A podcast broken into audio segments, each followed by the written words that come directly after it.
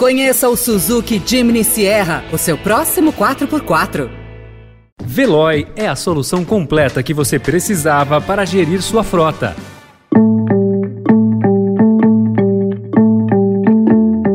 Olá, começa agora mais uma edição do Notícia no seu Tempo, um podcast do Estadão para você ouvir as principais informações do jornal. Esses são os principais destaques do dia.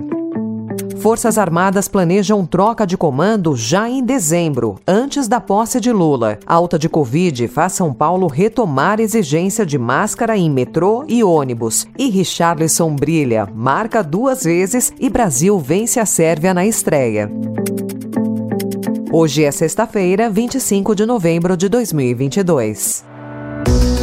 Estadão apresenta Notícia no seu tempo.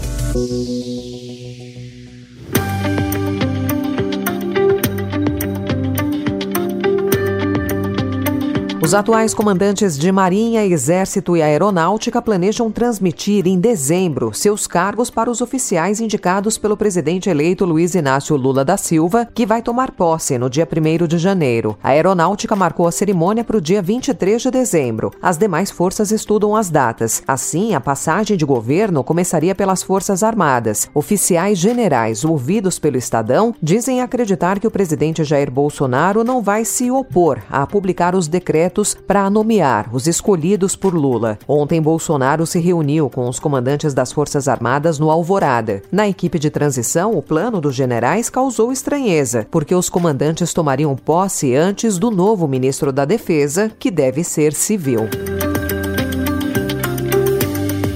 Dirigentes do PP e do Republicanos, dois dos partidos que compuseram a chapa reeleição do presidente Jair Bolsonaro, desautorizaram a ação do PL, que tenta contestar o resultado do segundo turno, alegando problemas nas urnas eletrônicas. Os presidentes do Republicanos, o deputado Marcos Pereira, e do PP, o deputado Cláudio Cajado, afirmaram que as legendas não foram consultadas e indicaram que vão respeitar o resultado da votação.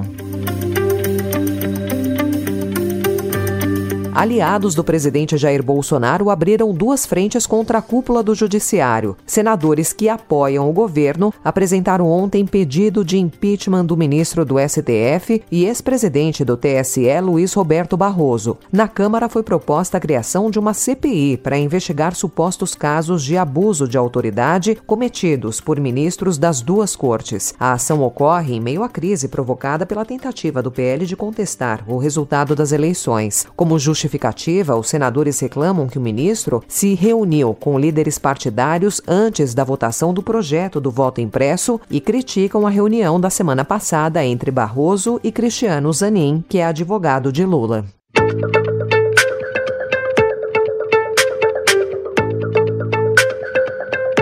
Com dificuldades na articulação política no Congresso, a equipe de transição colocou de novo na mesa de negociações a proposta de bancar o pagamento de um Auxílio Brasil de 600 reais em 2023 por meio de crédito extraordinário, sem a necessidade de aprovação de uma PEC. Em declarações feitas na quarta-feira e também ontem, a presidente do PT, Gleisi Hoffmann, deu a sinalização de que o novo governo poderá buscar novos instrumentos e saídas caso não viabilize a negociação negociação da PEC da transição a tempo.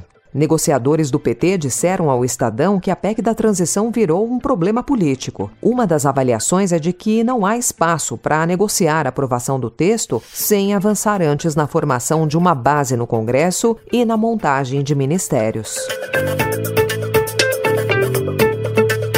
Passado o efeito do corte de impostos sobre combustíveis, energia e telecomunicações, os preços da economia voltaram a acelerar no país. O IPCA 15, que é a prévia da inflação oficial, registrou alta de 0,53% em novembro, após ter subido 0,16% em outubro, informou ontem o IBGE. A taxa em 12 meses desacelerou de 6,85% em outubro para 6,17% em novembro. No ano, o IPCA 15 acumulou aumento de 5,35%.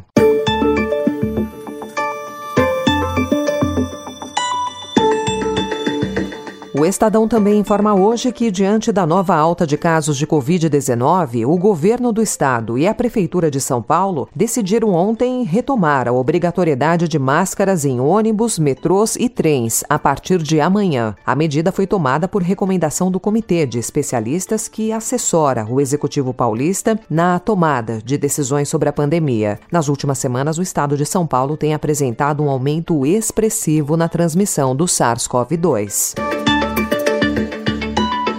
número de queixas por barulho na cidade de São Paulo aumentou 48,5% em relação ao nível pré-pandemia, conforme dados do programa Silêncio Urbano, o PSIL, da gestão municipal. De janeiro até novembro, foram mais de 26 mil reclamações, 71 por dia, em comparação com 17.600 no mesmo período de 2019. Apesar da alta, a Prefeitura defende na Câmara aprovar um projeto de lei que prevê elevar o limite de ruído permitido em shows e outros grandes eventos. Associações defendem os eventos. Já especialistas criticam o patamar de 75 decibéis proposto no projeto de lei. Notícia no seu tempo.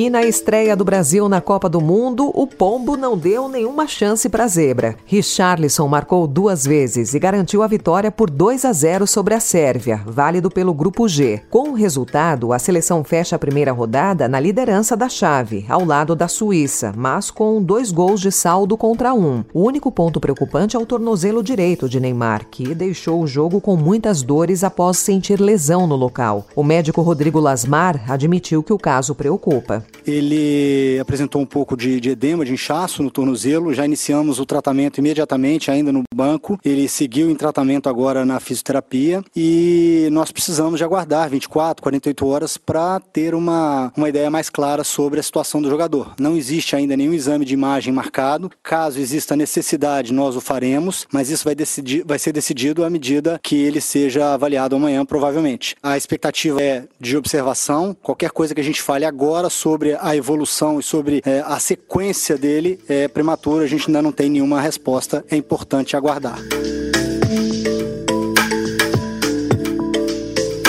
Essa foi mais uma edição do Notícia no seu Tempo, com a apresentação e roteiro de Alessandra Romano, produção e finalização de Mônica Herculano. O editor de núcleo de áudio é Manuel Bonfim. Obrigada pela sua escuta até aqui e um excelente fim de semana.